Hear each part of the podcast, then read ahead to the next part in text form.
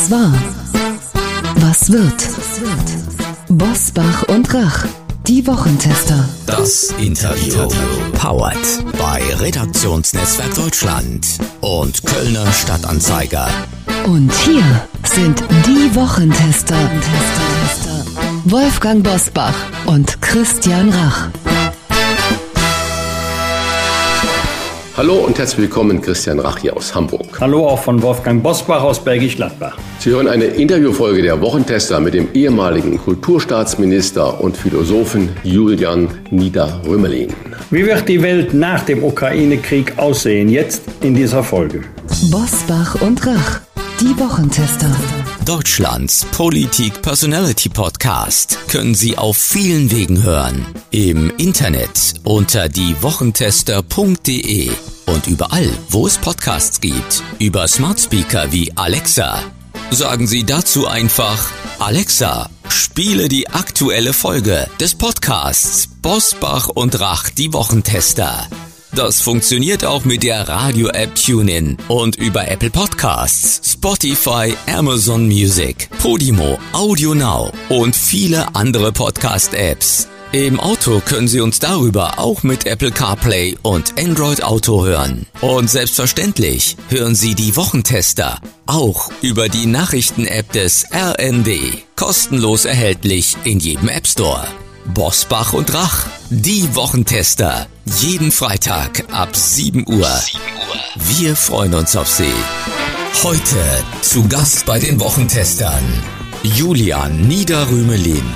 Der Philosoph, Publizist und ehemalige Kulturstaatsminister erklärt seine Perspektiven für die Zeit nach dem Ukraine-Krieg und warum er immer für Verhandlungen mit Putin eingetreten ist. Perspektiven nach dem Ukraine-Krieg. So heißt eine Debattenschrift, die einer der führenden Intellektuellen Deutschlands vorgelegt hat, der immer wieder gerne gehörter Gast bei uns Wochentestern ist. Wohlgemerkt, nach dem Ukraine-Krieg. Das klingt nach Hoffnung für 2023. Doch Beobachter wie Ex-Merkel-Berater Christoph Heusgen und sogar russische Militärs sagen, Frieden gibt es erst, wenn Putin gestürzt wird. Wie realistisch ist so ein Sturz? Das fragen wir den Philosophen und Publizisten Professor Dr. Julian Nieder-Rümelin. Herzlich willkommen bei den Wochentestern. Ja, herzlich willkommen hier aus Berlin. Ich freue mich, dass wir wieder ins Gespräch kommen. Herr Nieder-Rümelin, der französische Präsident Emmanuel Macron hat angeregt, Russland bei Friedensverhandlungen Sicherheitsgarantien zu geben. Die Bundesregierung hat diesen Vorschlag kritisiert. Haben Sie Sympathien für ein Zugehen auf Putin? Also ich glaube, es geht gar nicht um Zugehen oder nicht Zugehen, sondern es geht einfach darum, dass wir jetzt nicht alle Lehren aus dem Kalten Krieg vergessen dürfen. Und eine der Lehren war, dass man Sicherheit nur so für alle organisieren kann, dass keine Seite sich so bedroht fühlt, ob sie nun tatsächlich bedroht ist, ist eine andere Frage, sich so bedroht fühlt, dass sie selbst äh, Konflikte eskalieren lässt. Das war die Lehre, die Ältere vielleicht noch persönlich erinnern, der Kuba-Krise von 1962, die beinahe zum Dritten Weltkrieg eskaliert wäre. Und ab diesem Zeitpunkt haben die beiden Supermächte versucht, Konflikte unterhalb einer Schwelle zu halten, wo die andere Seite äh, nervös werden könnte und dann am Ende vielleicht sogar einen Nuklearkrieg riskiert. Nennen wir das mal nicht zugehen, sondern reden, nennen wir es Diplomatie. Und dann ist die Frage, ist denn dieses Reden nicht wirklich die einzige Möglichkeit, um äh, mit Putin über den Frieden vielleicht übereinzukommen? Also man muss erstmal die äh, Situation, glaube ich, äh, angemessen analysieren. Da konkurrieren ja unterschiedliche Narrative miteinander, wie das heute so heißt.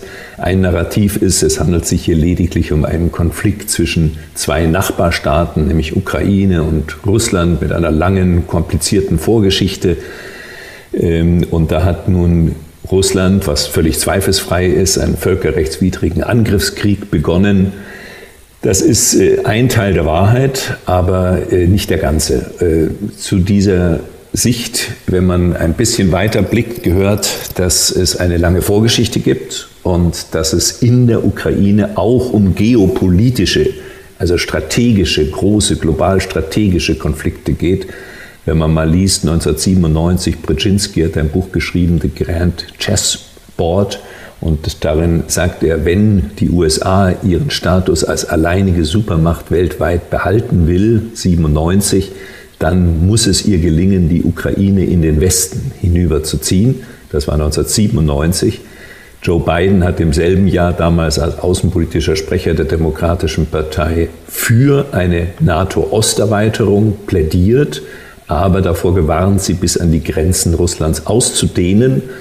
Also das Ganze hat eine lange Vorgeschichte und es ist ein geostrategischer Konflikt, auch ein geostrategischer Konflikt und deswegen muss der Westen, muss die USA, muss auch China letztlich einbezogen werden, damit wir eine Stabilität bekommen, hoffentlich nach einem baldigen Kriegsende. Christoph Heusgen, Leiter der Münchner Sicherheitskonferenz und ehemaliger Sicherheitsberater von Kanzlerin Merkel, ist überzeugt, Zitat, mit Putin ist kein Frieden, sind keine Verhandlungen möglich. Zitat Ende. Würden Sie das unterstreichen? Und wenn es stimmt, was wäre dann die Alternative? Ja, ich weiß nicht, auf welcher Grundlage er das äußert. Andere Militärberater und Sicherheitsexperten sagen genau das Gegenteil. Also es geht jetzt nicht um Putin, es geht nicht um die Person, sondern es geht um einen großen globalen Konflikt, der möglicherweise, wie Kissinger sagt, zu einem Krieg zwischen USA und Russland, USA und China eskalieren könnte. Das ist nicht meine Einschätzung, sondern die von Henry Kissinger.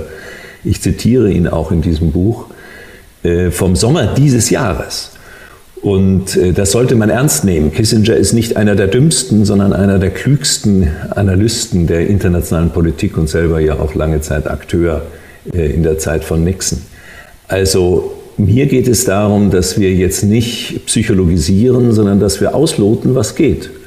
Und ich darf daran erinnern, gerade Nixon hat mit Mao, mit Mao Anfang der 70er Jahre Ping-Pong Diplomatie vorsichtig Kontakte aufgenommen. Mao war verantwortlich für 20 Millionen Tote in der chinesischen Kulturrevolution. Dennoch hielt das die USA für erforderlich, und ich glaube, das war richtig und was damals richtig ist, ist auch heute richtig.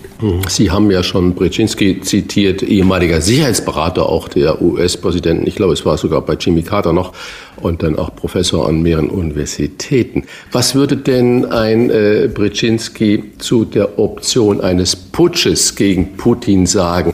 Ist das eine reale Möglichkeit? Und vor allen Dingen, was mich ja umtreibt, ist die Frage, was kommt denn dann oder was käme denn dann danach? Also ich glaube, das ist nicht der äh, einzige Fall, bei dem wir Wunschdenken beobachten können. Also das Wunschdenken lautet, wenn nur Putin weg wäre, würde sich alles ändern.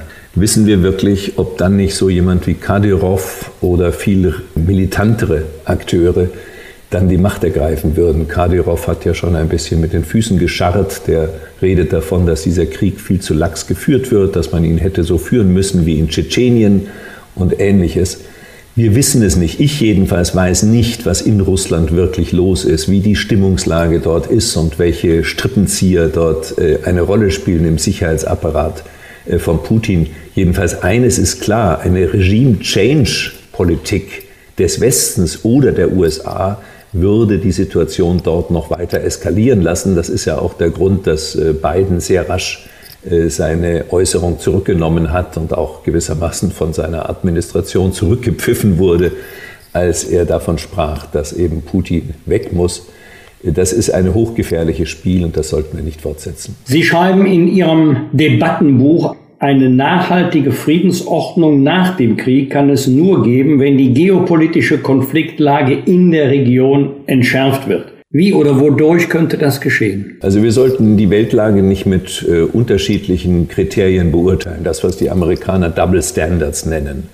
Und äh, dazu gehört, dass äh, die USA selbstverständlich nach wie vor an der sogenannten Monroe-Doktrin, eine alte Doktrin, die ihre Bedeutung und Inhalt immer wieder verändert hat, die ursprünglich gegen die europäischen Kolonialmächte gerichtet war, als die USA sagte, also es kommt nicht in Frage, dass in unserem Doppelkontinent äh, europäische Mächte äh, hinein äh, intervenieren und äh, Koalitionen bilden und, und so weiter.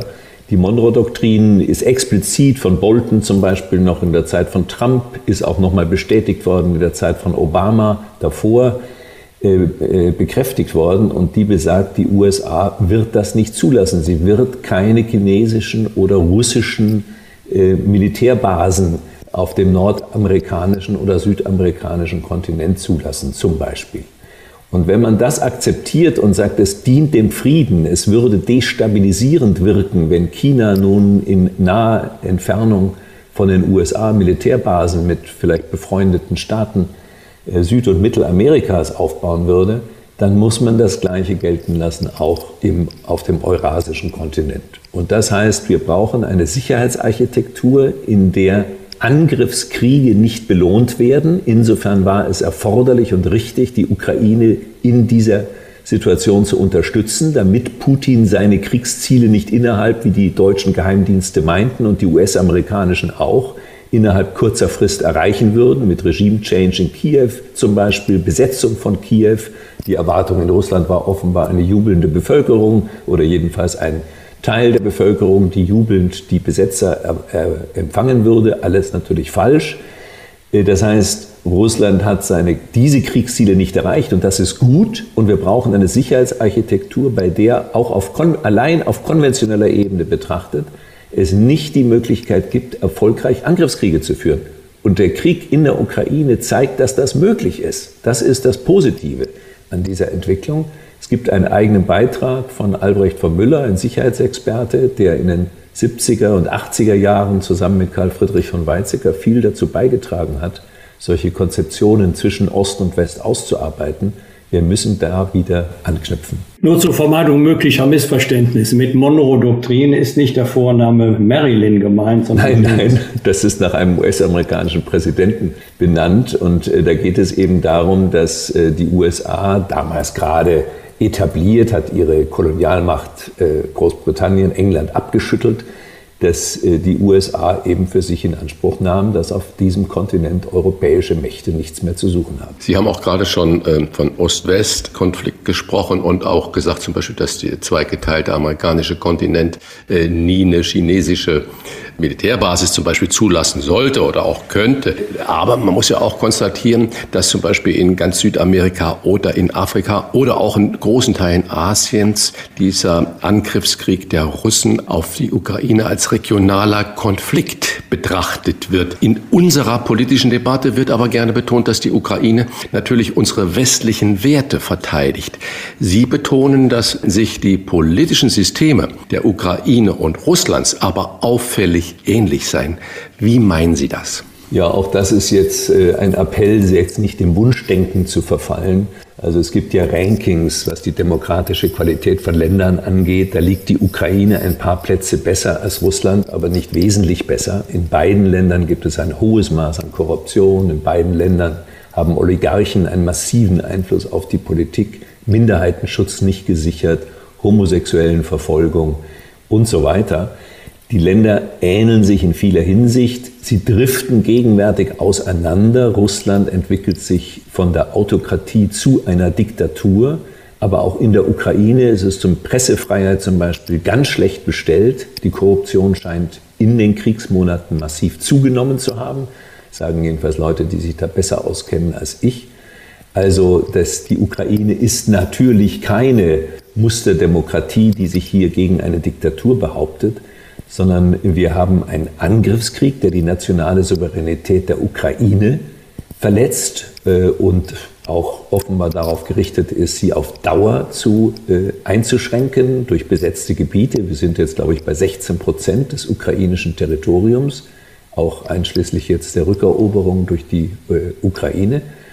Und äh, das ist natürlich eine ganz problematische Situation. Das kann nicht, darf auf keinen Fall belohnt werden. Und deswegen hoffe ich, dass wir bald einen Waffenstillstand bekommen und dann Wege gefunden werden, zum Beispiel Referenten unter der Leitung der Vereinten Nationen auf der Krim und in den beiden Separatistengebieten, Rückzugs Russland aus den neu eroberten Gebieten, Zusage der Neutralität der Ukraine, im Sinne nicht NATO-Mitgliedschaft, aber Aufnahmeperspektive der Ukraine in die EU. Das wäre dann sozusagen der Ausgleich für den Verzicht auf die NATO-Mitgliedschaft. Das ist durchaus denkbar und ich würde sagen, bevor man alle möglichen Argumente bringt, dass dieses und jenes vielleicht nicht möglich ist, man muss es versuchen.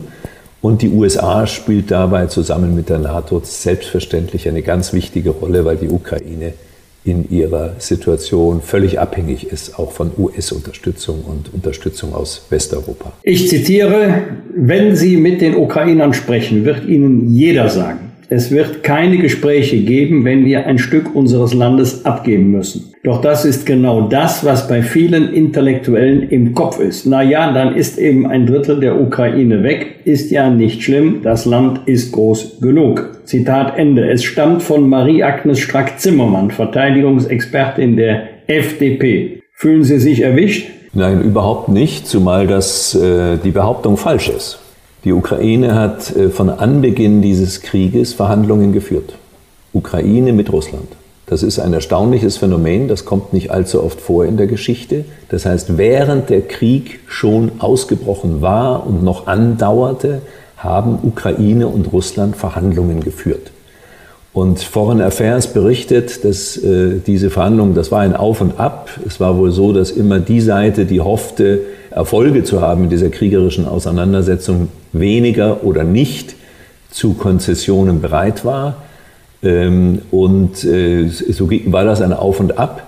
Und es hat, so berichtet Foreign Affairs, so hat auch Harald Kujat, der langjährige Generalinspekteur der Bundeswehr, äh, berichtet, Ende März, Anfang April eine Vereinbarung schon gegeben mit diesen Elementen, die ich gerade angesprochen habe, also Rückzug Russlands aus den neu eroberten Gebieten, Neutralität der Ukraine bei internationalen Sicherheitsgarantien, also das als die wesentlichen beiden Elemente. Und Zelensky selbst hat noch vor wenigen Wochen gesagt, eine Rückeroberung der Krim kommt für ihn nicht in Frage, weil das zu viele Menschenleben kosten würde.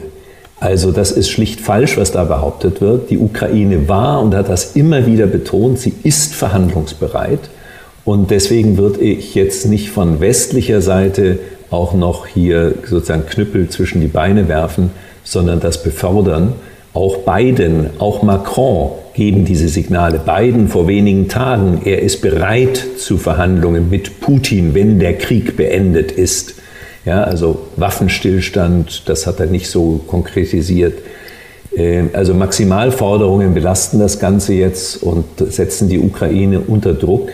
Es darf nicht passieren, dass auf dem Rücken der ukrainischen Bevölkerung dieser geostrategische Konflikt jetzt ausgetragen wird. Sind, hat schon Sie haben ja im Mai Tote diesen gegeben. Jahres mit einigen anderen einen offenen Brief geschrieben und da drin die Verhandlungen, die Sie gerade beschrieben haben, angemahnt. Das heißt, an dem Inhalt dieses offenen Briefes ist nichts zu rütteln. Das sehen Sie heute noch genauso. Das sehe ich genauso. Ja, also um, wir haben immer gesagt, also Verhandlungen sind besser als Krieg führen. Und der Westen muss diese Bereitschaft haben zu verhandeln. Wenn dann die Ukraine sagt, wir wollen aber nicht verhandeln, klar, das ist dann selbstverständlich, wird nie über die Interessen der Ukraine hinweg verhandelt. Aber wenn der Westen selbst nichts tut, um Verhandlungen zu ermöglichen, dann machen wir uns schuldig. Wir haben in den letzten Minuten mit Ihnen über das große Thema in 2022 gesprochen würden aber von Ihnen gerne noch wissen, was Ihre ganz persönlichen Tops und Flops des Jahres waren. Also worüber haben Sie sich in diesem Jahr am meisten gefreut oder geärgert? Naja, wir haben große Mühe, aus dieser Pandemiesituation herauszukommen. Und das hängt damit zusammen, dass wir von Anbeginn versäumt haben, äh, darüber zu reden und das auch zu entscheiden, unter welchen Bedingungen keine weiteren Maßnahmen mehr erforderlich sind. Und vielleicht erinnern Sie sich, ich glaube, wir hatten auch mal ein Gespräch darüber. Ich hatte am Anfang gesagt, das entscheidende Kriterium ist die Letalität einer Infektionskrankheit. Wenn diese Letalität unter das Niveau vertrauter Infektionskrankheiten wie Influenza zum Beispiel fällt, gibt es keinen Grund mehr, spezielle Maßnahmen zu ergreifen. Dieses ist jetzt der Fall. Wer Statistiken lesen kann, kann sehen, dass aufgrund von vorausgegangenen Infektionen, also Immunisierung, aber vor allem auch durch die Impfungen, wir in Deutschland eine deutlich niedrigere Letalität von Covid-19 haben als von Influenza. Influenza ist 0,1 Prozent. Hier sind wir, wenn ich die Daten richtig interpretiere, bei 0,05 Prozent, das heißt die Hälfte äh, von Influenza. Und dann können wir nicht weiter Maßnahmen rechtfertigen. Wir haben eine merkwürdige politische Debatte. Also Söder hat eine 180-Grad-Wendung vollzogen. Bayern hat jetzt nicht einmal mehr Maskenpflicht in den U-Bahnen und Bussen. Das hätte man ruhig beibehalten können, jetzt mitten in der Influenza- und RS-Welle.